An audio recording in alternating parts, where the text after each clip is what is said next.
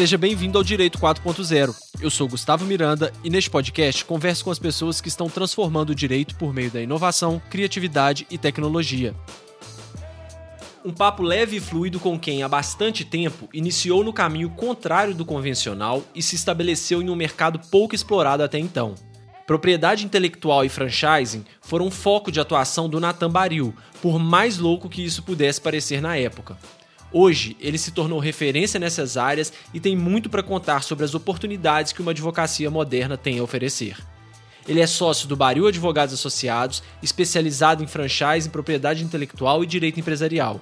É o atual diretor internacional da Associação Brasileira de Franchising e conselheiro institucional da Federação Ibero-Americana de Franquias. Além de ser sócio do Macaroni Surf Resort e do Surf Junkie Club. Vamos nessa? Natan, seja bem-vindo ao Direito 4.0. Cara, eu já vou começar te perguntando de cara, vou direto ao ponto, tá? Por que advogar uma nova advocacia? Por que buscar uma, uma advocacia moderna, uma advocacia diferente? O que, que aconteceu na sua trajetória que te fez repensar? Porque eu sei que você veio aí de jurídico interno, de grande empresa. Qual foi o momento da sua vida que você falou, cara, não, não, é, não é mais para mim e eu preciso buscar uma alternativa, uma coisa diferente? E se puder até, já aproveitando, contextualizar, quando, né, que momento, que ano que isso aconteceu na sua vida? Pô, obrigado, Gustavo, pela, pela oportunidade da gente compartilhar conhecimento em cima de um, de um propósito que é o propósito que eu, como advogado, sempre, sempre sustentei muito, né? E eu estou falando de coisa de 25 anos atrás, né? Então, foi, me formei em 99, então já fazem aí é, 20 anos, né? E, e, e, poxa, eu vim de uma estrutura de de uma escola de jurídico interno. Né? Então, aquela visão 360 graus, aquela visão de você transitar em várias áreas do direito, de você poder é, aprender um pouco e, e, ter uma visão definitivamente generalista, mas especialista naquilo que você faz, especialista, no meu caso, na empresa que eu trabalhava.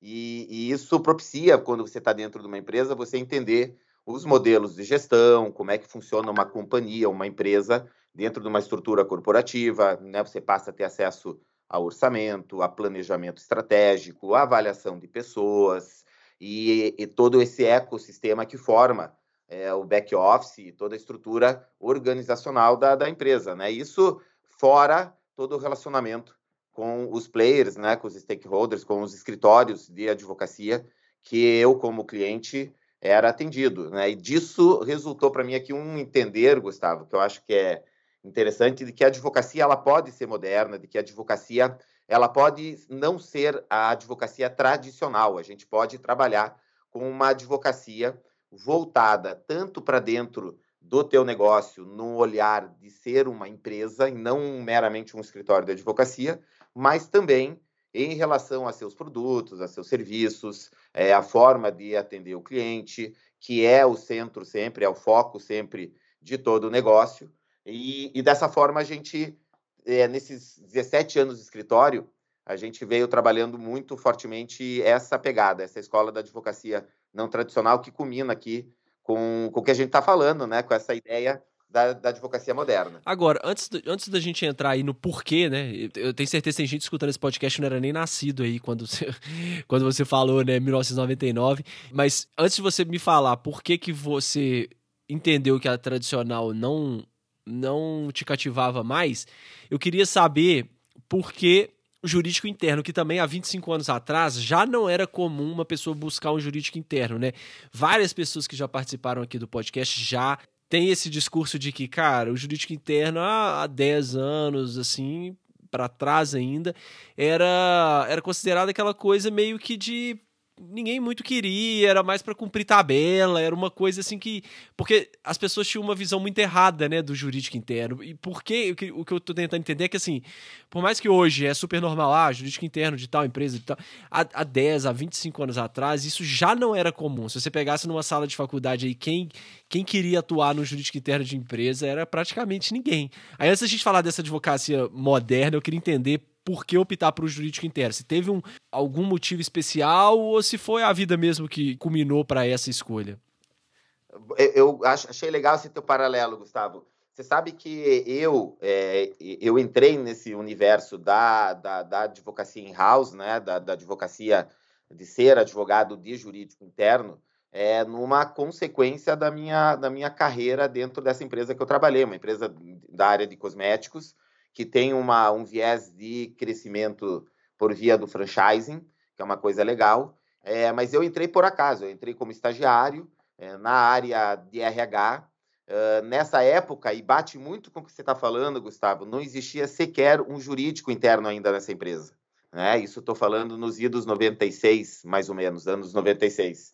Não havia um jurídico interno, praticamente tudo era gerenciado por alguma área específica e era executado através de terceiros. Né? Então não tinha uma área jurídica específica que mostra que realmente esse teu racional está certo. Era uma área que era considerada nas empresas uma área meio, né? uma área é, que não havia necessidade dessa, dessa sensibilidade da segurança da segurança jurídica. Uhum. Mas eu tive o privilégio de, em 99, poder, é, juntamente com um, um, grande colega meu, a gente implementar, estruturar o jurídico interno dessa empresa. Né? Isso, isso permitiu a gente ter uma visão da, do que funciona na advocacia e do que não funciona na advocacia e o que é a atribuição do jurídico interno e o que é a atribuição é, dos stakeholders, dos players, né? ou seja, dos, dos escritórios e prestadores de serviços que fazem parte desse, desse ecossistema. E aqui entra, para mim, a distinção da, na advocacia não tradicional, na advocacia moderna, e da evolução do jurídico interno e da relação com os escritórios de advocacia ao longo dos anos. O jurídico interno passou a ser uma área efetivamente de gestão uhum. né, das suas demandas.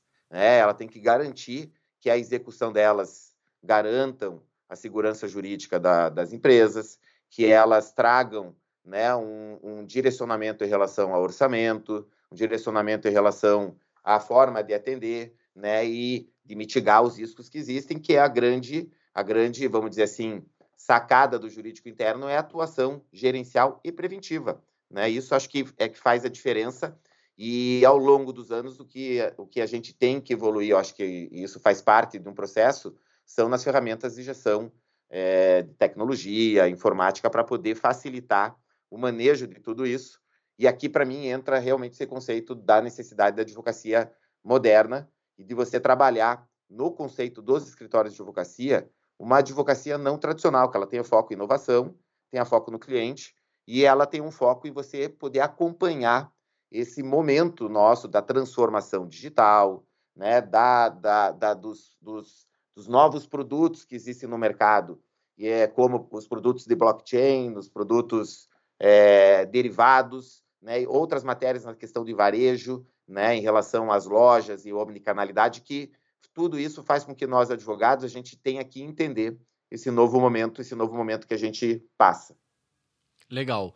E dentre essas áreas aí que você citou, a gente tem várias coisas, né? A gente tem tanto ferramentas para ajudar nessa inovação, quanto áreas novas mesmo e conhecimentos e aplicações que a gente precisa ter em razão de potenciais clientes de empresas que estão adotando novas tecnologias. A gente está falando aqui mais né, agora da parte de, de tecnologia quais são a, as próximas áreas assim que você, você fala, né? Igual você já deu exemplo da blockchain, etc, que as pessoas não tão, estão subestimando e que é uma coisa que vai acontecer, porque sempre assim, né, tem aquela curva tradicional que a gente vê na adoção de tecnologias, né, que no começo é todo mundo descrente, são só os early adopters mesmo. Às vezes as pessoas fazem até brincadeiras em relação a isso, né? Tem um vídeo clássico do Bill Gates tentando explicar o que que era internet pro, eu não lembro para qual daqueles entrevistadores de talk show show que era, mas a pessoa, tipo, tirando onda mesmo, rindo, caçoando a plateia, rindo demais do Bill Gates tentando explicar por que, que a internet, por que, que o computador pessoal era tão importante e ninguém entendia, né? Quais que são essas áreas que você acha dessa advocacia moderna que promete? Olha, é, é legal esse teu paralelo, né? Eu vou até, antes de te responder isso, dessas áreas, eu, eu gosto muito de falar do, do meu case, né? Do, do meu escritório, que é, a gente, quando eu abri o escritório, eu já abri o escritório com a ideia da gente ser um visto não como escritório de advocacia, mas como, vamos dizer assim, em paralelo, um escritório de publicidade, tá? A modernidade no atender, a, a essa coisa não rígida né? De você ter um escritório de advocacia, uma livraria, uma biblioteca com, com rodeada de livros e, e etc, né? Ou seja, uma coisa mais leve, com uma que ninguém linguagem... nunca abriu, né? Exatamente, exatamente. Ou seja, que a gente que a gente consiga passar para o cliente uma leveza e para as pessoas que trabalham também uma leveza que a advocacia pode ter, né? Mas sem você perder a efetividade de entrega, de entrega, né? De eficiência a partir de uma abertura de uma linguagem menos formal com o cliente que permite ele ter, como a gente está tendo aqui agora, Gustavo, uma liberdade da gente conversar de uma forma despojada, de uma forma transparente, né? Dividindo seus os seus sentimentos, né, e trabalhando para que a gente faça dessa interação, né, a melhor entrega, né? E aí, o, claro que indo daí em cima da tua da, da tua do, do, teu questionamento, a gente é, o meu escritório é escritório de propriedade intelectual, então a gente trabalha com esse universo já digital, esse universo de criação, de inovação já há bastante tempo, e a gente também acompanha na área do franchising um canal de é, transformação digital no varejo. Né? Isso faz com que, no nosso caso específico, a gente tenta, tenha que compreender, é, estudar quais são os efeitos desses novos negócios, como você mesmo comentou, né, desse mercado agora das NFTs, né, do, do, dos smart contracts, né, que é uma coisa legal que, que dá para falar, ou seja, dos contratos inteligentes, é, da, da, dessa, desse, desse, dessa nova dinâmica, inclusive no sentido não só de ter tecnicidade para poder atender essas demandas, Gustavo, mas olha só, olha que legal isso. Isso, imagina que agora a gente tem uma nova forma de recebível nos escritórios de advocacia, né? É, então você imagina assim, a gente hoje é, tem que se adequar à possibilidade da gente, a partir desses projetos, poder receber né, os, os, os trabalhos que você tem por via de blockchain, por, por via do Ether, por exemplo, que a gente consiga é, ter essa canalidade essa abertura com o cliente. E é isso que é uma coisa legal, que eu acho que os escritórios já no exterior já vem trabalhando forte, principalmente nos Estados Unidos, de você poder mergulhar nesse cenário comercialmente falando, seja nós, né, do mundo dos business, né, da advocacia, a gente tem a oportunidade aqui de mergulhar não só em soluções, ou seja, o nosso papel aqui de ter um, uma retaguarda, entender os reflexos disso do ponto de vista da propriedade intelectual, da questão das relações contratuais, né, da estruturação desse negócio para você poder operar né, e, se, e, mergulhar nesse mercado de, de blockchain, mas a gente tem aqui também uma interação comercial com esses empresários né, e esses envolvidos em projetos de blockchain, para a gente poder, por exemplo, como a gente faz bastante, trocar serviço por equity, né, e as equities serem blockchain puro, né, ou até mesmo a gente poder receber também nessa linguagem, sabe, Gustavo? Acho que isso é uma coisa que a gente agora na advocacia moderna, é, e aí eu falo moderno porque eh, definitivamente isso é algo novo e a gente precisa, de alguma forma, entender que a gente pode passar a ter um mercado de recebimento, de recebível, de transações na advocacia voltado ao blockchain. Tá, agora me conta aqui, como que funciona é, receber equity por blockchain? Agora, assim, teve, teve gente que com certeza ficou super perdida agora, porque é, receber por equity já é um tema muito polêmico, vamos dizer assim, né? Tem é, gente que, é. que é super a favor, cara, é, enxerga uma advocacia muito mais ampla, muito mais aberta e vê isso como uma oportunidade. Pô, é uma demonstração de que eu acredito, por exemplo, no meu, no meu cliente e vou trocar meu serviço por equity. Eu acredito nesse cara e quando ele crescer, eu quero crescer junto e, e fazer lucro, né? É um, é, um, é um outro plano de negócios, é um outro mercado que dá para ser explorado através da advocacia, né? E, a, e essa proximidade que a gente acaba tendo do cliente e do negócio dele. Agora, receber equity por blockchain é a primeira vez que eu ouço. Pois é, pois é. E, e veja, para nós também tem sido uma experiência nova. Então, por exemplo, né, eu sou sócio, né, meu escritório é sócio, de um projeto que você entrevistou, né, agora é, recentemente, né, do Matheus. A gente tem um, a gente, a gente tem um empreendimento que é o Surf Junk, que toda a plataforma de ingresso nosso como sócios no negócio, ela parte do princípio de que a gente vai receber tudo né, em, em NFTs e, consequentemente, em blockchain. Né? Então, a gente está mergulhando nisso agora. Né? Como é que funciona isso? É, e aí, Gustavo, pô, vou te entregar agora o, o vou te entregar aqui agora o, o a, cereja, a, cereja, do bolo, hein? Para você aqui, né? É, a gente tem, eu acho assim, uma um, um, trabalho muito parecido, a gente tem que exercer sempre, quando você vai trabalhar numa transação de um negócio, seja uma startup ou um negócio com potencial de crescimento, que precisa ainda de ramp-up, de, precisa ainda de escalabilidade, a gente, como advogados, a gente pode entender que pode ser um bom negócio, né? E, e, que, e que exige né, ainda alguns trabalhos importantes, né, que passam pela governança, que passam pela estruturação empresarial do negócio, os efeitos tributários, societário, funcional, a estrutura do ecossistema pelo ponto de vista de contratos, é, um, um aconselhamento jurídico, né, como a gente falou aqui, um jurídico interno, e esse pacote todo ele pode ser oferecido pelos escritórios de advocacia. Né? A partir do momento que a gente oferece isso, a gente pode bancar o risco ou cobrar honorários, né, Gustavo? É isso uhum. que a gente que a gente faz como no contencioso. Então, o que a gente tem feito com é, é, potenciais empresas que entram com a gente, seja no mundo é, digital, ou seja no mundo também de empresas de varejo ou de negócios que a gente entenda que são bons, é de compreender se, primeiro, a necessidade da entrega dos nossos serviços, e dois, se, sob o ponto de vista econômico-financeiro, o negócio é bom. Então, a gente tem um, um time, é, não um time que é voltado a isso, uma curadoria que a gente fez, para poder entender primeiro se, se faz sentido a gente fazer essa, essa possibilidade de troca das entregas dos nossos serviços e a gente entrar como sócio do negócio tá? a partir de equity, que vão ser convertidas sob determinadas condições lá na frente, tá, Gustavo? Se a gente conseguir é, é, entender que a gente pode receber. Consequentemente, como isso, no mundo digital, o recebível, os proventos econômicos desse negócio, eles podem advir do, do, do mercado de blockchain, né? Dessas transações digitais, aí tokenizadas.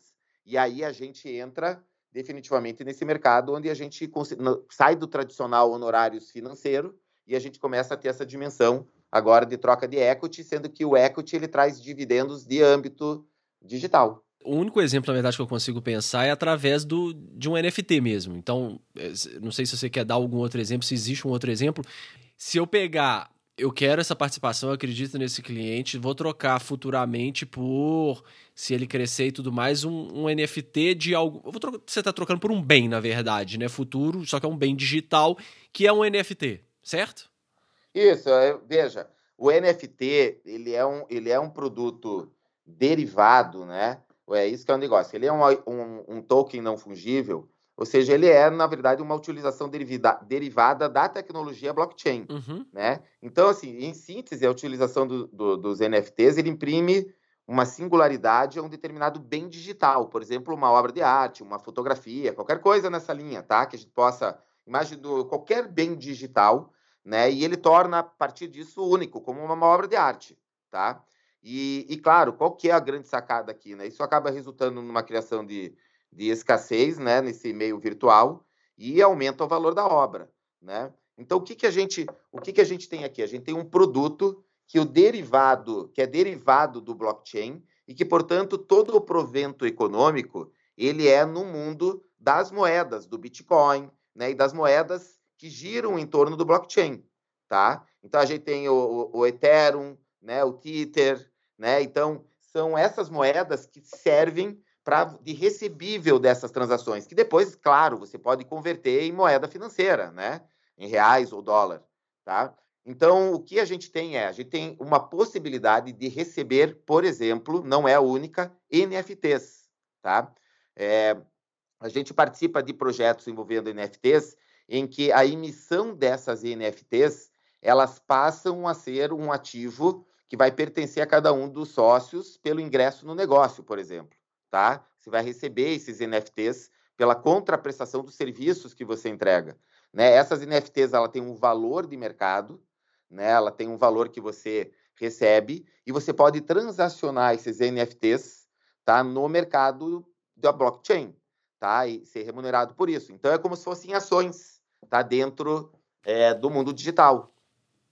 Legal. E aí, agora, é, uma questão mais jurídica, assim, como, como que está hoje já que, que o seu escritório, vocês têm especialidade em propriedade intelectual, como que você consegue casar essas duas coisas? Como que hoje está funcionando? Propriedade intelectual, NFT, como que isso está tá caminhando? Veja, ele é, ele é uma área que nós desenvolvemos do núcleo de propriedade intelectual, tá? Em que a gente criou essa especialidade, são pessoas que estão com um olhar, um mergulho já nesse, nessa nova dinâmica formada por advogados e no caso de patentes, né, que a gente tem que muitas vezes são e a gente agora está trabalhando bem esse conceito protegíveis também no mundo do blockchain, a gente passa também a ter engenheiros e pessoas especializadas nesse mercado digital que consegue adequar e trabalhar uma extensão da propriedade intelectual nesse contexto empresarial, tá? Uh, então a gente consegue transitar em todos os negócios que envolvem proteção de marca, patente, direito autoral, é o conjunto todo dos negócios envolvendo, né, o, não só como agora está em voga, né, os, os, os NFTs, mas também esses sistemas de contratos inteligentes, né, o metaverso, né, que muito se fala, né, como, como os, os ambientes virtuais, né, prometem revolucionar a maneira como a gente socializa, né, percebe esse mundo é, que está aí ao nosso redor de uma forma de uma forma diferente, tá? Então, o que a gente fez? A partir de isso é legal, Gustavo, que é a experiência de campo, que é você participar dos cases, esse, esse mundo que a gente fala só de que eu, te, que eu coloquei aqui para você, que é o mundo empresarial da advocacia. Né? A gente também, nós advogados, transacionamos, a gente pode né, entrar em projetos, é, arriscar junto com, com clientes, fazer a coisa acontecer. E, portanto, quando a gente mergulha nesse tipo de projeto, em que a gente tem sócios, não só cliente, mas que permitem a gente aprender com o processo, aprender eh, esse novo modelo, aplicar ele, entender o que funciona e o que não funciona, a gente vai criando eh, essa, esse músculo para um assunto que está ainda eh, com um, um, gap de negócio. Você imagina o seguinte, que a parte de tecnologia ela está avançadíssima já, está tá fluindo, etc. E o nosso marco regulatório ainda está muito é, atrás, ele não está acompanhando esse ritmo. Então a gente está trabalhando em cima do quê? De bom senso, né, de práticas que já são adotadas no mundo empresarial, de modelos de negócio é, que são sustentáveis, formatos de negócio que são sustentáveis, que justificam a transação e, e, e você está trabalhando nesse mercado. E a partir dessa experiência que a gente já está vivenciando há, um, há, dois anos, dois anos e meio, antes de estar tá se falando tão fortemente em NFT, em metaverso, etc., a gente já está adiantado na questão da aplicação de projetos. Então, o time hoje que a gente tem, e é isso que eu sugiro aos outros escritórios de advocacia, é, que queiram acompanhar essa nova onda e, portanto, estarem atualizados e disponíveis a clientes para essas matérias que, inevitavelmente, vão aumentar cada vez mais no universo né, da, do mundo empresarial, né, que você busque estar vivenciando a experiência de uma startup que trabalha com esse mercado com esse segmento e que, portanto, você possa aprender com ele e estar adiantado na aplicação mais segura, tá? E aquela que realmente faz sentido no momento da gente ter aí um marco regulatório, uma regulamentação, uma lei, um decreto-lei tratando melhor sobre a matéria. Era isso que eu ia te perguntar. Como que está a demanda por esse serviço? Já é uma coisa que justifica quem tem interesse nessa área a, a, já se especializar, porque já, já, já está tendo uma demanda que compensa em questão financeira, ou ainda é uma coisa que a gente sabe que também é uma fase de. Igual você falou, eu já, eu já tô nesse mercado há dois anos, dois anos e meio. Eu tô me preparando. Às vezes você tinha serviços pontuais lá atrás, lá atrás, bem pontuais, e agora você já está é, se tornando uma referência. Então é uma coisa que essas pessoas já dá para investir para ter um retorno financeiro ou é o momento ainda de se especializar, de estudar, porque daqui a pouco, quando essas demandas acontecerem, porque leva um tempo até uma nova tecnologia ser implementada, até os problemas e, e, e questionamentos começarem a ser feitos, né? Em que fase que a gente tá? Tá nessa fase inicial ou já tá numa fase de, de financeiramente, não vou nem chamar madura, mas viável? Legal, legal teu paralelo. Olha, veja, primeiro, né? Eu sempre costumo falar dentro do meu escritório que quando você lança um produto, uma solução diferente no mercado, é que nem uma lojinha, né? Que a gente abre no varejo, no atacado, né? Você tem, né? Como você muito bem falou aí, uma curva, né? Você primeiro investe, né? Depois você tem, né? Uma expectativa de você receber, né? Com um cliente que o primeiro que você fecha, depois o segundo, daí vai indo, vai indo. Você põe isso numa linha até você ter o retorno do investimento, né, desse produto, serviço que você colocou né, à disposição do teu cliente, que tem um custo, porque você tem que ter uma retaguarda para isso. Né? No nosso caso aqui específico, é, o, o, escritório, a gente vai numa busca incessante sempre né, de se manter moderno, de se manter fora da advocacia tradicional, sem desmerecer a advocacia tradicional, mas sim como advocacia que de inovação. Lá no escritório, por exemplo, Gustavo, a gente tem uma. Hoje mesmo, é, eu votei isso lá no escritório, a gente tem a, a, o Inova Baril, né? que a gente só trata sobre essas matérias inovadoras do mercado, para que a gente já troque e, e, e, consiga já trazer essa cultura, esse DNA dentro do escritório, já desse novo mercado, ou de novos mercados, né?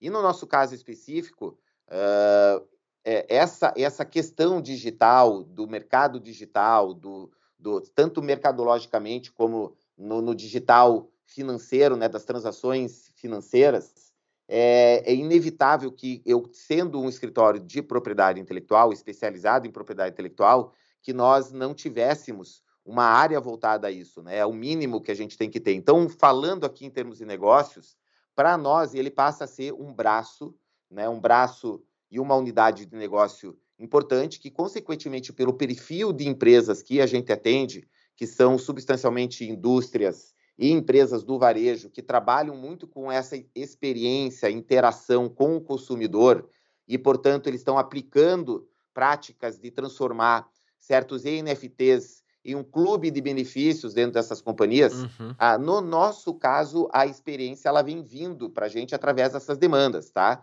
E, e, portanto, seria muito difícil eu não ter uma área voltada a isso, eu perderia essa oportunidade e deixaria para outros escritórios. Agora, quem quer trabalhar no universo de montar uma área especializada para isso, sem ser necessariamente o escritório de propriedade intelectual, ou que seja uma extensão de uma área que já está em funcionamento, certamente a demanda ainda ela não é a, a mais, uh, vamos dizer, interessante para efeitos de você ter aí um envolvimento uh, de investimento, né, de, de colocar uma estrutura parruda para poder atender isso. Tá? Então, eu acho que é, é, essa calibragem que eu recomendo, tá? Que se você já tem demanda, você tem, já está no teu DNA, é, isso já faz parte de uma demanda natural, orgânica que já veio com você. Teu, no meu caso aqui, a gente tem um envolvimento de sócios, né? É, em negócios é, que já envolve esse mercado digital, justifica você ter uma área especializada e uma área que garanta para você que você cresça com essa onda que só tende aí a ficar cada vez maior. Não, adorei sua visão porque ela é bem realista, sabe? Eu vejo muitas pessoas que pegam uma coisa que tá que tá na hype aí e falam, não é agora, é, a é o próximo passo para ficar milionário, tem que fazer isso, tem que fazer aquilo, mas não é assim. É essa curva que a gente tá falando tanto, né? Mas também, se você perder o timing dessa curva, tudo bem, você, é o que você disse também você não precisa montar uma, uma estrutura super né, complexa, parruda, custosa para isso. Mas se você já começar a estudar isso, a ter contato com esse tipo de cliente, certamente daqui a um tempo você pode é, ter o retorno financeiro disso. O que as pessoas acham, elas são muito ansiosas, né? Para assim, Bom, então tá, é NFT. Eu vou estudar essa semana aqui, semana que vem eu já quero estar tá tendo lucro. Mas não funciona assim as coisas, principalmente com novas tecnologias, né? É, é muita coisa envolvida, né? Não é o, o NFT é, é muito complexo, depende ainda de outras tecnologias que também estão sendo colocadas à prova, tem críticas é, para todos os lados, mas é uma coisa que eu também entendo que é, é o futuro, cara. Não, não tem como fugir disso. É o futuro, é o futuro. Eu, eu, falo muito do exemplo, né? A gente falando de futuro. O, o, a gente tem que se adequar tanto em relação ao produto, mas também a nossa estrutura de back-office, por exemplo, dos escritórios de advocacia, né? Você vê, né? Por exemplo, hoje a gente tem tanta solução legal, né? E que está dentro dessa onda é, da gestão digital, né? Da, da, vamos dizer assim, da, da, da, implementação de tecnologias nos escritórios de advocacia, de estrutura de CRM, né, da estrutura de retaguarda, né, de RP. É, por exemplo, pô, cara, um, acho que é uma coisa legal isso aqui que, que, que, a gente tem discutido bastante, também no mundo do blockchain. Você, você já ouviu falar, Gustavo, de, dos smart contracts, do, dos contratos inteligentes, né? Sim, sim. A gente já teve até alguns episódios aqui tratando sobre esse, esse tema.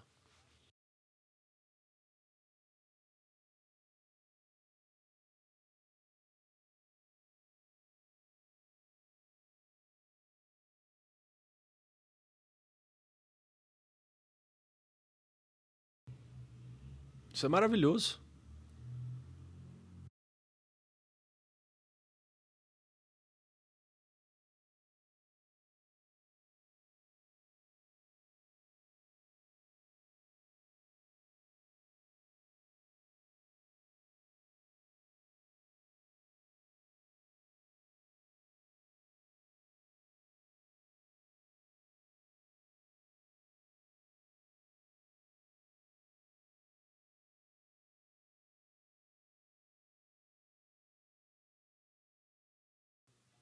É.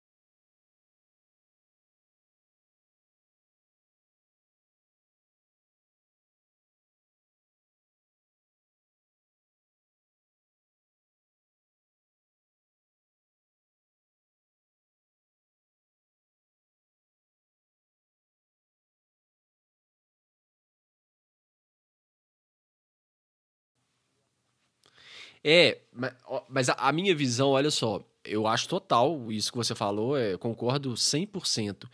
Só que a gente tem um leque muito amplo de determinadas coisas que a gente, como sociedade, isso é minha opinião, tá? Depois você, você fala se você concorda. Que a gente não precisa mais disso. Por exemplo, será que eu preciso de um advogado para. Eu vou pegar um exemplo aqui que pode ser que ele não seja muito bom porque envolve órgão público, né? Será que eu precisaria de um advogado ou de um despachante, seja lá quem for, para fazer um, uma compra e venda de um veículo? Ou, se já tiver na internet um modelo de um contrato inteligente que eu simplesmente baixo, eu vou lá e falo, nossa, esse modelo aqui, ele está super bem avaliado. Eu vou lá, baixo, pego lá as partes, conecto a minha, a minha carteira nessa, junto a esse contrato, o dinheiro vai ficar lá disponível, o carro tokenizado, por isso que eu falei que às vezes pode ser um, um exemplo não muito bom, porque eu dependo do Detran, dependo de algum outro órgão público, mas eu simplesmente pego esse contrato, baixo, me conecto, a outra parte se conecta, na hora que cada um vou lá e coloco o que, que eu tenho, quais são minhas obrigações, pagar X mil reais, qual que é a obrigação do cara? fazer a transferência do, do veículo. Então, na hora que caiu o dinheiro, a transferência é feita, pronto, acabou, tá feito. Será que a gente precisa de um, de um advogado, de um terceiro nisso? Eu acho que a gente não precisa, né? A gente já está num ponto de, de, de, de tecnologia e num ponto social que você tem que dar um pouco mais de autonomia para as pessoas conseguirem fazer essas coisas do dia a dia, essas coisas mais maçantes, mais automatizadas sozinhas, né? Aí é que eu acho que, que mora o, o, a, a grande diferença. E essas coisas, comprar e vender um imóvel, comprar e vender um carro, é, contratar um funcionário, essas coisas são grosso, né? Então, se a gente conseguir automatizar essas coisas que não tem muita diferença, não tem muita variável assim, a gente sobra tempo para fazer as coisas estratégicas, as coisas complexas, que aí entra isso que você falou, né? O advogado é, saber é, entender do problema, que até agora, e pelo menos no médio e longo prazo, é, as máquinas não vão conseguir suprir isso, né?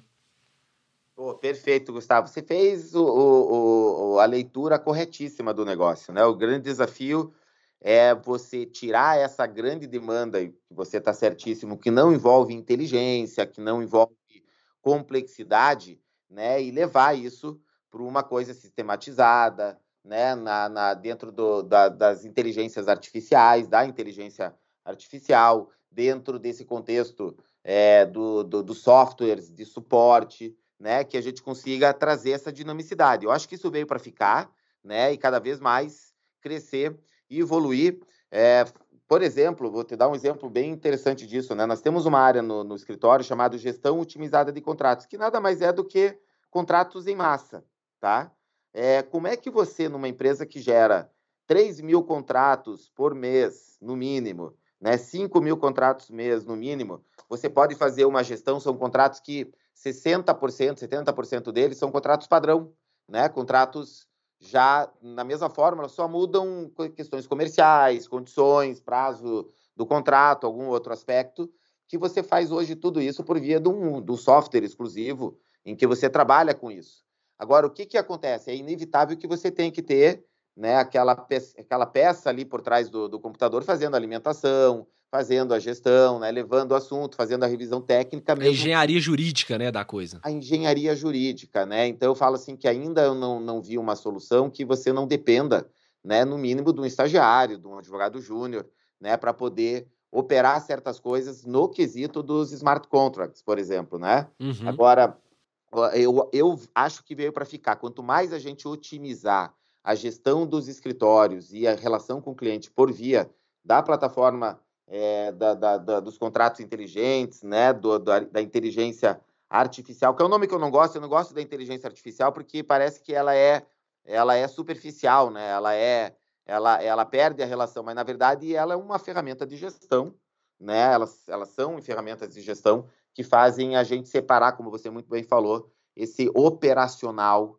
né, esse esse, esse, esse, essa padronização que existe, que muitas vezes ela gera retrabalhos enormes ou uma necessidade de pessoas é, que você, quando você faz só a gestão desse software, desses, desses, e dessas plataformas tecnológicas, faz com que a gente tenha uma efetividade empresarial, um menor custo e uma entrega melhor para o cliente.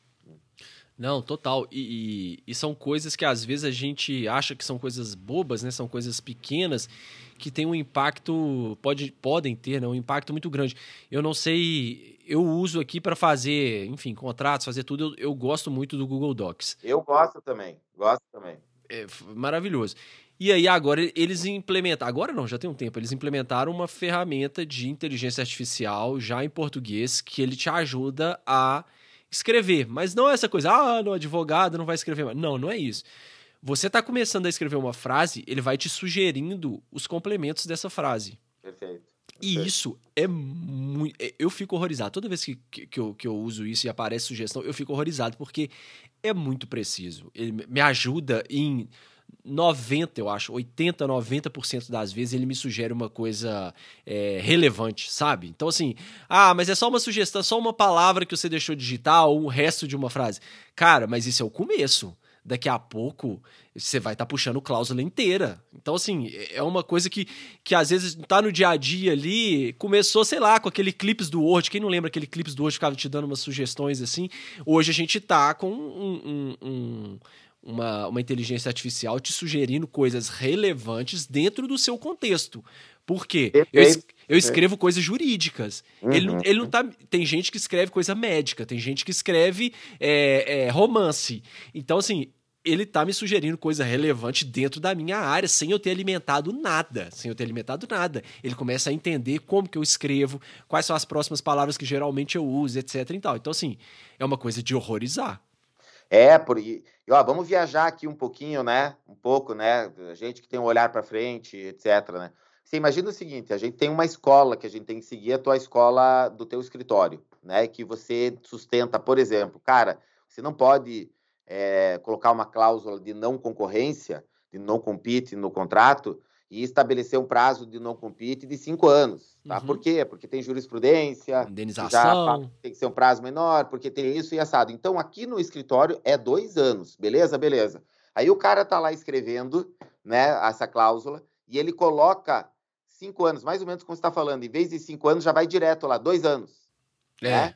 A gente vai chegar nisso. Uhum. Né? Eu acho que vai chegar um momento que a própria inteligência artificial ela vai blindar, estabelecer é, o que você não pode, por exemplo, né, é, extrapolar, porque você foge daí do entendimento técnico, que tem que ser uniforme dentro do escritório de advocacia, e direciona você né, para aquilo que é definitivamente o direcionador da, da, da, da escola, né, do negócio. Boa, boa. Pois é, é, as possibilidades são infinitas, né? Basta a gente entender o que, que a gente pode fazer com o que a gente tem disponível hoje. Exatamente, exatamente. E falando nisso, me fala então, outra área que você atua também é na questão das franquias, né, varejo.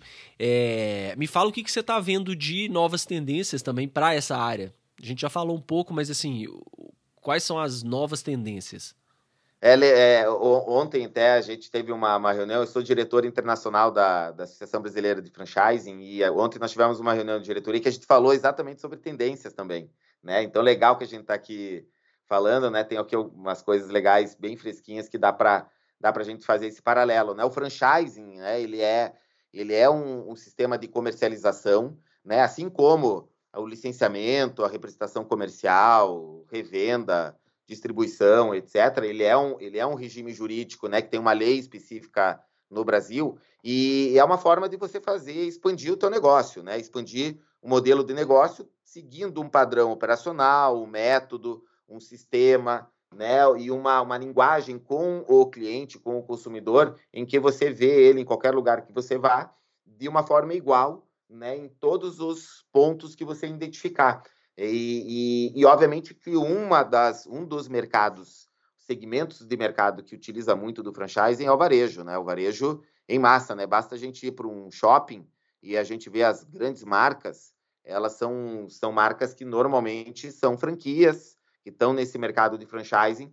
E, e, eu acho que esse período que a gente teve de dois anos foi, acelerou, que é uma das coisas que hoje é, é, a gente está trabalhando também de inovador, que é todo esse processo de transformação digital, né? Ou seja, aquele varejo tradicional que você sempre trabalhou, que a gente vê que é o nosso tradicional modelo, que é a loja física, né? Você tem que ir até lá, fazer a compra, né? Ver a vitrine, ver se tem o um número, ver se tem o produto que você quer e desejou e etc. Ele passou a ter uma complementariedade, uma complementariedade no digital, né? Como no digital, a gente chama isso no, no, no mundo do varejo, no mundo do mercado, de omnicanalidade, né?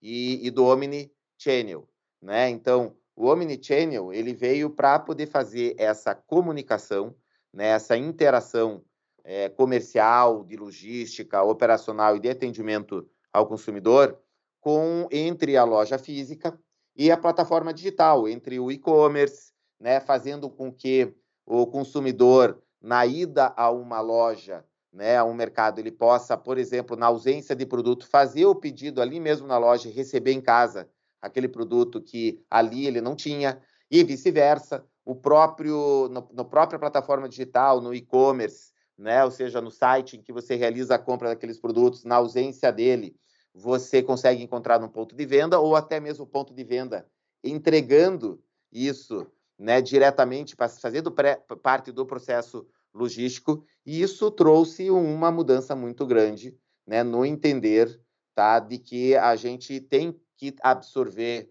né, no mundo do franchising esse novo modelo, o modelo que a gente transita 100% né, nas autorizações temporárias, é, na, no, nas tecnologias de interação com esse mercado tradicional que a gente vinha trabalhando. Então, a grande, a grande sacada hoje, e que eu diria para você que é a tendência que veio, que já ficou aí, mas a tendência no sentido de cada vez crescer mais, é o, a interação do Omnichannel, né, que é uma coisa super bacana. Né? A, a, a lei de franquia, Gustavo, que é interessante, ela, ela foi alterada agora há um pouquinho mais de dois anos tá? E ela e ela traz uma, ela amplia bastante esse conceito da licença dos ativos intangíveis, né? E aí entra esse universo novo do varejo que a gente vem trabalhando com a omnicanalidade, essa conexão virtual com o físico, né? Outra coisa legal que, que a gente está é, também vivenciando agora é cada vez mais os franqueadores e as empresas que trabalham com franchise ampliando os outros canais de venda.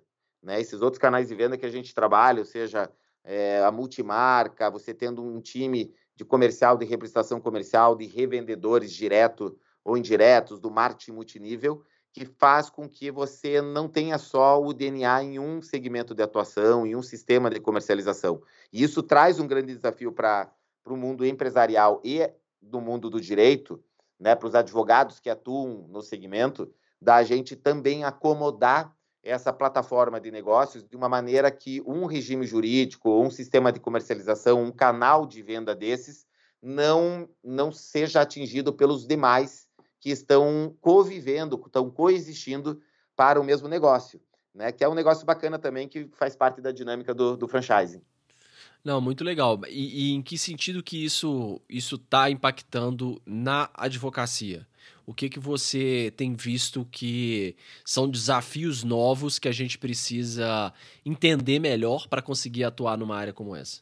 Olha, primeiro, primeiro entender, né, que é, o mercado incluindo de varejo, mas outros já estão mais adiantados, eles dependem sobremaneira, tanto no DNA do negócio como, como também para viabilizar os negócios, desse, dessa plataforma virtual, dessa plataforma é, digital. Tá? E, portanto, aquele, aquelas, uh, uh, aquela visão que nós tínhamos é, da, da do, do, do, varejo, do atacado, dos negócios tradicionais, onde a gente não vinculava fortemente dentro do goodwill, né, ou seja, dentro desse conjunto que faz parte do negócio, né, a, a importância da conexão com o canal digital. Então, grande desafio na advocacia e oportunidade também é de acompanhar a evolução agora de como você estrutura e conecta isso sob a ótica contratual, sob a ótica de propriedade né, dos ativos é, intangíveis é, e, sob, sobretudo, do acompanhar a dinâmica do negócio, os formatos de negócio. Você imagina, Gustavo, que agora o grande desafio na advocacia e quem pegar isso, quem já pegou, tem gente que já pegou, né, isso como, como vendo como uma oportunidade de você apresentar produtos, soluções, ou até quando você é demandado já conhecer é, da matéria, né, isso é uma, uma, uma, uma, um importante destaque naquilo que a gente, a gente vê de você estar tá adiantado já em, em, em modelos que você já esteja vivenciando e que vão acompanhar esse gap do marco regulatório. Quer ver? Vou te dar um exemplo bem, bem, bem, um exemplo concreto, tá? Que é importante. Uh, nós temos a figura do estabelecimento empresarial, né? Que é o, o antigo fundo de comércio, né? Ele é uma, você tem um ponto de venda e nesse ponto de venda você tem carteira de cliente, você tem uh, os bens acessórios e os bens incorpóreos, isso forma o fundo de comércio, o estabelecimento empresarial. Você imagina que agora a gente tem um estabelecimento empresarial digital, né? Aquele físico que é o que eu estou falando, que é o tradicional, etc., que é a lojinha né, no centro, é o ponto de venda, é a fábrica, etc. Agora ele passou a ter também uma visão de um estabelecimento digital. Nós não temos legislação sobre isso, não existe muita jurisprudência, a doutrina está começando a ser formada agora e nós profissionais temos que atender essas demandas. Né? Então a gente precisa ter essa aplicação e esse olhar muito uniforme. Tá? Aí é que vem a oportunidade da gente pegar o exemplo do que a gente comentou do blockchain, a gente pegar essa, esse marco regulatório, contribuir com ele é, com boas práticas de negócio, aplicando o bom senso empresarial e não inventando e não trabalhando sem propósito empresarial, que é o, que é o grande, vamos dizer assim, norte que a gente tem que ter quando a gente traz solução para o cliente. Entendi. É uma coisa que eu estava pensando até um, há pouco tempo atrás. Eu estava olhando uma, uma, pesquisando um freezer na internet. Uhum, uhum. E aí apareceu para mim uma loja dessas, ah, não sei se era Renner ou Riachuelo, alguma loja dessas, vendendo um freezer. Eu falei, meu Deus do céu, imagina a salada jurídica que não é você conseguir, porque é uma coisa que para modernizar e acompanhar a evolução do mercado você tem que ter Agora, não é que a Renner tá comprando freezer, ela tem um, um, um, parceiro de negócio dela que tá vendendo através da, da plataforma. Exato. E isso surgem tantas questões tributárias, questões de responsabilidade, questões. Enfim, as questões jurídicas são tão complexas que eu fiquei pensando, meu Deus do céu, o tanto de problema que. Bom, eu tenho que devolver o freezer. Não gostei do freezer porque eu comprei na internet. Quem vai pegar? Aonde que vai ser? Uma indenização, sabe? É, é, é muita coisa envolvida e são desafios novos que poucas pessoas estão se especializando e estão é, atentos para isso, né?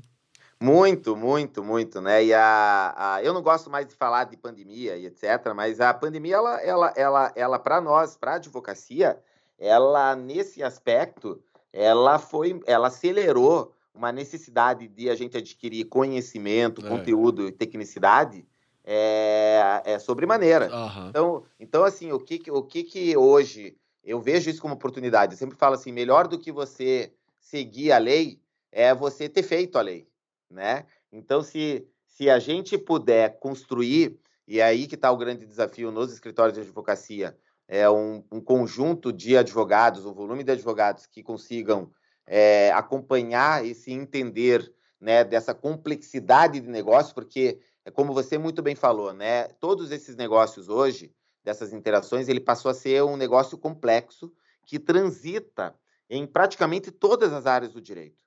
Né? E, portanto, você tem que ter uma visão multidisciplinar, você precisa ter uma visão para frente e precisa ter um time que tenha essa complementaridade de especialidades, porque os reflexos de tudo isso elas vêm desde propriedade dessas tecnologias, desde como você acomoda isso na tua plataforma societária, né? Como é que você é, consegue garantir o nível de contratação com os teus parceiros que vão operar esse negócio. Ao exemplo do que você muito bem comentou, a Renner, né? Ela tem a sua plataforma hoje de parceiros que usam o marketplace dela, né?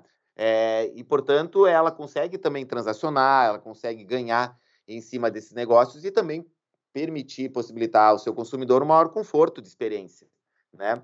E isso, isso é interessante, porque a gente tem que entender, diferentemente de no passado, como a nossa conversa começou, é, que a, o jurídico interno e o advogado externo ele não é necessário, ele é indispensável, ele é dispensável, por exemplo, na formatação disso, hoje já não tem mais como você fugir, porque tudo traz um reflexo, né, que ele tem que no final das contas trabalhar, hum, vamos dizer assim, num encaminhamento em que você convirja preventivo, consultivo e, obviamente, é, o estrutural do negócio. Boa.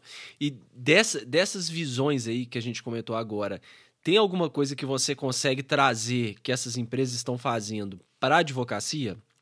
Alguma coisa que te chama a atenção, fala, cara, essa é uma sacada, igual a gente falou que, ah, uma sacada, por exemplo, de marketplace, que é uma coisa que seria impensável há alguns anos atrás. Bom, a gente pode trazer isso para advocacia de algum jeito, não, não especificamente de marketplace, mas eu falo assim, de condutas, de visão de futuro, de negócios, que dá para a gente fazer um paralelo com a advocacia. Olha, eu, eu, eu, Veja, eu sustento muito, Gustavo, a coisa de que uh, a advocacia e, consequentemente, a PJ da advocacia, né, ou seja, os escritórios de advocacia, precisam implementar nas suas estruturas, e isso é uma coisa que eu vejo que carece ainda nos nossos. Eu não sei exatamente o número, mas o último que eu tinha na cabeça são 100 mil escritórios de advocacia, se eu não me engano, hoje no Brasil. Se, pode ser que eu esteja enganado, acho que são 2 milhões de advogados e a gente tem uma carência muito grande de, entendimento que, de, que os escritórios de advocacias são empresas, né, como outras, e que, portanto, elas precisam ter, por exemplo, né, e aí vem em cima disso, o que, que a gente tem no mercado hoje? A gente tem uma, um alto nível de fóruns de governança, a gente tem altos níveis de gestão organizacional, com CEO, com COO, com CFO e etc., que os escritórios de advocacia não entenderam que eles precisam também ter essa estrutura né? Uhum. E, e, portanto, uma das coisas que eu vejo, do ponto de vista de gestão, é que na advocacia, né, isso gera um reflexo na advocacia, no quesito do ecossistema dos escritórios de advocacia, quem não implementar fóruns de governança, ter um conselho de administração, ter seus comitês dentro da, da estrutura, não se utilizar da advocacia moderna na questão de plataforma tecnológica, ou seja, N tecnologias disponíveis no mercado, como eu disse, de RP, CRM, né, outras uh, gestões de processos, de contencioso, gestão de contratos, né, os smart contracts é um exemplo disso. Ou seja, hoje a gente tem plataformas e tecnologia que concentram tudo isso na mesma, no mesmo software, né, na mesma plataforma. E, e, e os escritórios precisam procurar acompanhar os seus clientes, as empresas, né, também nesse quesito, porque é aquela coisa, como é que eu vou sugerir ou trabalhar com o meu cliente na implementação da governança societária, é, de conselho e etc., se eu nem sequer na minha empresa eu aplico isso, uhum. né? Então, é, é, esse é a primeira, acho que é o primeiro ponto aqui que eu sugiro que os escritórios, mesmo aqueles que estejam começando, é tudo é muito fácil de, de implementar. Quando você é um, dois, três ou quatro, mais ainda, né? Mas que você use isso como uma estrutura de crescimento, uma base, uma base de crescimento. Eu acho que esse, esse acompanhar é a nova pegada na gestão dos escritórios de advocacia precisa ter esse olhar. Eu acho que os jovens já estão um pouco com esse olhar, sabe, Gustavo? De, né, porque já tem essa visão de startup, né? Em relação ao produto, inevitavelmente, o que a gente tem aqui é uma adequação que a gente vai ter que trabalhar do cliente cada vez mais colocando para dentro de casa a automatização das coisas, né? Os contratos inteligentes, né, inteligência artificial, os softwares de controle, né? Então, a gente uh, tem que entender que esse é o novo, é a nova dinâmica que tende a cada vez aumentar e, portanto, a gente tem que ter o, o olhar muito forte na advocacia robusta, na advocacia de inteligência, que eu falo, na advocacia de complexidade, ou seja, isso requer da gente que a gente passe a ter é, um advogado não só um técnico, mas um cara altamente especializado, né? E que a gente consiga traduzir isso na adequação né, das plataformas dos clientes, tá? Acho que é uma coisa também importante. É, total. E, e, passa por questões simples, né? Eu, eu, sou sócio de um escritório boutique. E aí, é, a, sei lá, antes da, antes da pandemia, certamente a forma de comunicação com o cliente geralmente era e-mail. Depois da pandemia, é o WhatsApp, com certeza. Então, assim, é claro que isso muda de perfil para perfil, se você vai atender é, empresas, grandes empresas, etc. Isso pode ser totalmente diferente, mas dando um exemplo aqui de um escritório boutique, isso virou de uma forma que todo mundo preferiu usar esse tipo de canal. Então, falando do Omnichannel, né? Todo mundo preferiu usar isso. Ótimo, excelente, traz uma agilidade muito grande, você consegue desenvolver coisas ali com uma agilidade muito maior do que e menos formalidade do que um e-mail, porque o e-mail você tem que ter uma linguagem, querendo ou não, já, já gera uma linguagem um pouco mais formal, você demora um pouco a atender, porque nem sempre você está olhando e-mail, etc e tal. Então você, você atende um cliente melhor porque é mais ágil, mas isso gera outras questões. Por exemplo, tá, mas e aí? O cliente está me mandando mensagem 10 horas da noite. Como que eu vou controlar um prazo? Ele me mandou uma citação por WhatsApp. Então, é e aí que entra a tecnologia do, né, da gente conseguir agregar e organizar, e entra essa parte muito forte de gestão que você falou, de transformar essas coisas agora que a tendência é ser cada vez mais dispersas em vários canais, de várias formas, e aí eu dei o exemplo só da comunicação, mas você deu outros exemplos de produto, etc. Como que a gente consegue gerenciar isso para atender melhor o cliente? Então, acho que essa que é, é, é realmente um, um, paralelo muito bom que você buscou, uma grande sacada assim de conseguir acompanhar a demanda dos clientes e ao mesmo tempo se equipando aqui né, do seu lado com a tecnologia para organizar isso, porque senão você fica maluco mesmo. E-mail, WhatsApp, é, sei lá, é, sistema próprio, RP, enfim, tem que, tem que conseguir conectar para falar a mesma língua aí. É isso, e, e, nós, advogados, né, Gustavo, a gente, vamos ser, vamos ser francos aqui, nós na faculdade, nós não fomos qualificados para sermos zero, zero. gestores, TI, né? Como eu falo lá no escritório, os garotos de programa, né? O pessoal de TI, né? Tecnologia. E a gente tem muito essa, essa visão de que, eu acho que está mudando isso, de que a advocacia é só advogar, né? Então, a gente tem que ter também é, a humildade da gente também se cercar de gente de, dessa área mais administrativa, financeira, né, deixar esse paralelo acontecer, cada um, claro, dentro do seu, da sua curva de crescimento, né? Eu, esse negócio de boutique, Gustavo, eu, e, já deve estar, tá, e, e, você inevitavelmente pelo, pelo cara que é competente e, e tudo que faz, é, um cliente meu há 17, 16 anos atrás, ele é meu cliente há 17 anos, grande, uma, de uma grande empresa, chegou para mim e falou assim: quero ver até quando você vai sustentar esse teu papinho de boutique jurídica, né? De escritório de boutique né? Então eu também faço o mesmo desafio para você. Vamos ver se daqui cinco anos você vai estar tá falando em boutique, tá? Olha, mas é, é um desafio. Você já provou que é válido, né?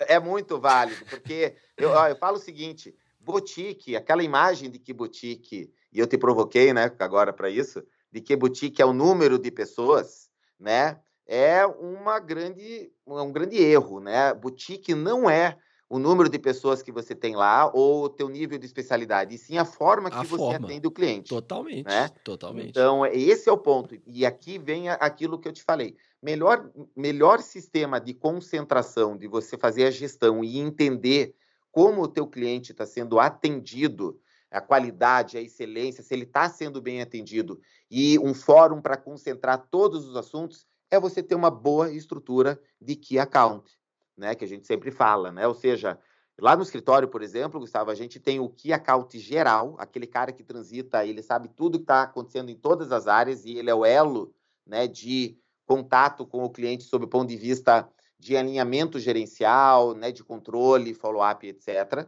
Você tem os key accounts de área e, e com isso, qualquer plataforma de, de, de tecnológica, software que a gente coloca, a gente consegue garantir dentro dos, do, vamos dizer assim, do escopo de responsabilidades de cada um deles. né? Uhum. E, e, isso é uma coisa que eu sempre falo, né? Porque às vezes a gente vai lá e deposita muita confiança só na tecnologia, mas se a gente não tiver a conexão disso com o time que atende, com essa conexão e que vai concentrar as informações para dentro, né? E isso só se dá você tendo um bom um bom, um bom volume de fluxos e processos dentro da tua estrutura empresarial. É, e, e assim, respondendo à sua provocação, é, você tocou num ponto, não tem a ver com número. E eu acredito muito nessa visão de negócio, e para a gente lá no escritório é o que faz mais sentido. A gente já teve um momento que a gente começou a trabalhar com massificado, enfim, é, nada contra o massificado também, tem seu lugar, tem, né, tem, tem toda, toda panela tem sua tampa, né? Mas pra gente parou de fazer sentido em determinado momento e não tem a ver realmente com o número de pessoas, e é um modelo de negócio que eu acredito cada vez mais, porque é, existe esse tipo de discurso, né? Ó, oh, quero ver se com a tecnologia você vai conseguir manter essa questão de, de boutique. Só que aí, para mim, é o contrário. A tecnologia, ela me permite especializar e atender cada vez melhor porque eu não tenho essas coisas repetitivas para lidar mais. Eu não tenho determinadas coisas que eu, é, talvez, né, a equipe tinha que, que depender. Às vezes eu tinha que ter uma pessoa especializada lá para fazer esse trabalho. Eu consigo colocar uma pessoa especializada para atender, uma pessoa estratégica para ajudar a atender melhor cada vez mais o cliente. Então, coisas burocráticas que eu tinha que lidar, eu não lido mais. Então, por isso que eu acho que a tecnologia ela potencializa tanto essa, tanto o massificado, ela melhora muito o massificado, quanto o boutique. Ela consegue atender essas duas áreas que são a princípio opostas para que a gente consiga prestar um, um, serviço cada vez, cada vez melhor dentro do objetivo de cada um, né? Pô, é isso, Gustavo, é isso mesmo, cara. A gente tem que, tem que ter esse, essa pegada, né? Não dá para a gente sair, sair disso, porque é isso que vai garantir né, que você seja um negócio né, com perenidade, um negócio que você deixe teu legado, né, que você consiga fazer aqui o nosso propósito maior, que é a gente né, conferir segurança jurídica para o nosso cliente. Né? Isso. Não quer dizer que você é um escritório boutique, que você tem que fazer o relatório com na mão, com uma calígrafa, né?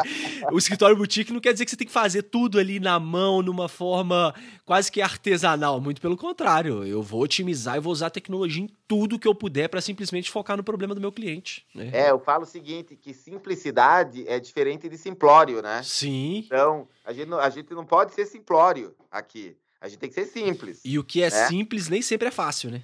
Não, o simples, o simples normalmente é, é, o, é o mais complexo, né? É. Ele é o menos óbvio. Uhum. Né? Então, eu sempre falo, né, a gente que trabalha com patentes, né, que você tem que buscar ali os requisitos, né, de, de, de, de simplicidade. Normalmente o engenheiro, o, o, o inventor, ele chega lá para a gente e fala, olha, fiz um negócio simples aqui, mas quando a gente vai colocar isso no papel, né, a gente vê que ele é complexo. A ideia é simples, mas ele é complexo. É o que acontece com a tecnologia que está à nossa disposição, né? São para coisas simples, mas como você muito bem falou, são simples no quesito que, pá, eu posso fazer o relatório no Excel, no Word, etc. Mas para que, que eu vou fazer um relatório se eu tenho uma qualidade de informação e o que eu preciso é de uma tecnologia para fazer a gestão da informação para mim? Né? E é isso que a gente tem que trabalhar. É isso aí, com certeza. Natan, para a gente já ir caminhando aqui pro, pro final do episódio, eu vou te fazer agora umas perguntas rápidas, tá? As respostas não necessariamente têm que ser rápidas. Qual que é a dica mais valiosa que você já recebeu? Pode ser dica tanto profissional quanto pro lado pessoal.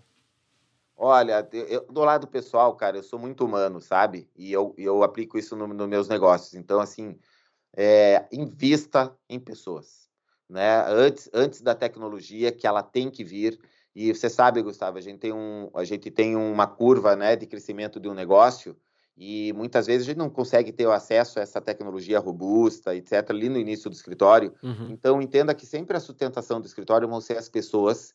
Invista desde o início em pessoas que não sejam só técnicas, mas que tenham valores e propósitos semelhantes. Né? Isso, acho que é a dica maior, é o que eu aprendi, a dica que eu recebi de várias pessoas é nunca perca, Natan, a essência de que você trabalha com serviço e, portanto, o teu ativo não é máquina, você não é uma fábrica, você não é uma indústria, não são equipamentos.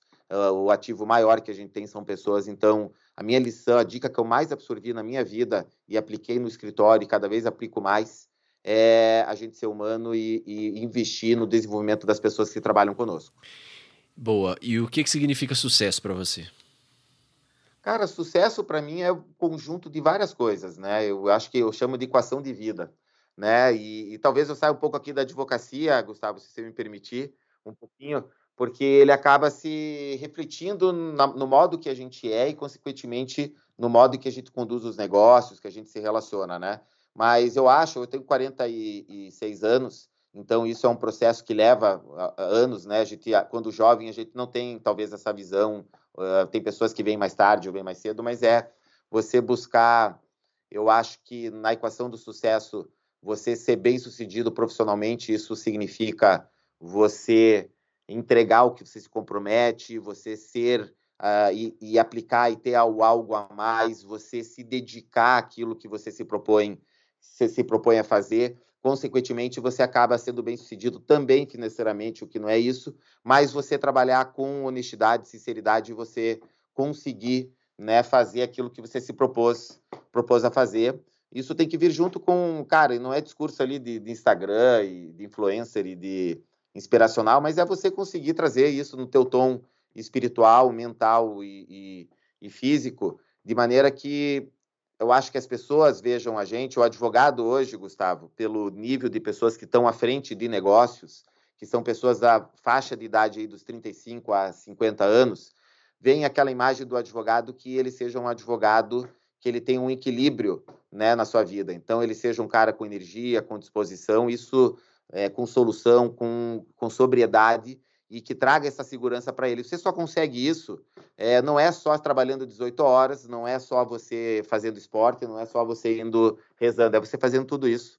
Isso faz com que a gente fique um pouco, um pouco mais leve e permita que a gente seja mais efetivo, mais produtivo e um cara melhor nas entregas. Né? Boa. E para quem ficou interessado nesses temas que a gente discutiu aqui, você tem algum livro, tem algum, alguma base de conhecimento que você indicaria, algum curso, alguma coisa?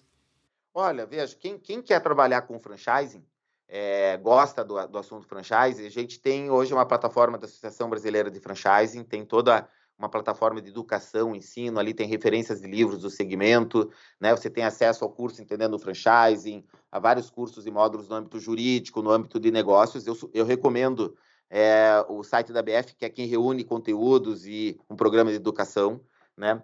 No mundo da, da propriedade intelectual, dos blockchains, é, hoje a gente tem livros, mas eu sugiro que as pessoas estudem cases tá, de negócios que já existem no mercado, né, que já estão disponíveis em internet, né, na plataforma de, de, de, negócios, tá, e que entenda um pouquinho mais que do mercado financeiro, eu não, eu não te diria livros, etc., mas que, que consiga ter é, esse acesso. E a gente tem aqui lá o meu site também, tá, Gustavo? Que dá para entrar ali, tem um volume de conteúdo, indicação de livros, indicação de doutrina, jurisprudência, de todos esses assuntos que a gente conversou hoje, tá? Legal.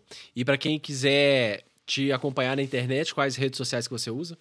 Ó, eu uso, a gente tem, eu tenho o meu, o meu pessoal, tá? Que é o Natan underline Baril, tá? Instagram, Face, etc. A gente tem o do escritório também, tá? Que vale a pena, tá? No Instagram e a gente a partir dali tem acesso é, à bio da, da, da, da, da do, do, escritório, é, que é Baril Advogados, tá? Então, só colocar ali Baril Advogados e a gente consegue se conectar a partir desses canais. Maravilha. Natan, então, mais uma vez, muito obrigado por participar do Direito 4.0. Obrigado, Gustavo, pela oportunidade. Me chame quantas vezes você quiser, que eu tô aqui com você sempre, tá? Valeu. Valeu, abraço. Para você não perder nenhum dos nossos próximos episódios, siga o Direito 4.0 no seu player favorito. Siga o nosso Instagram, que é Direito 4.0 Podcast e também estamos no LinkedIn. É só procurar Direito 4.0 Podcast. Até o próximo episódio, pessoal.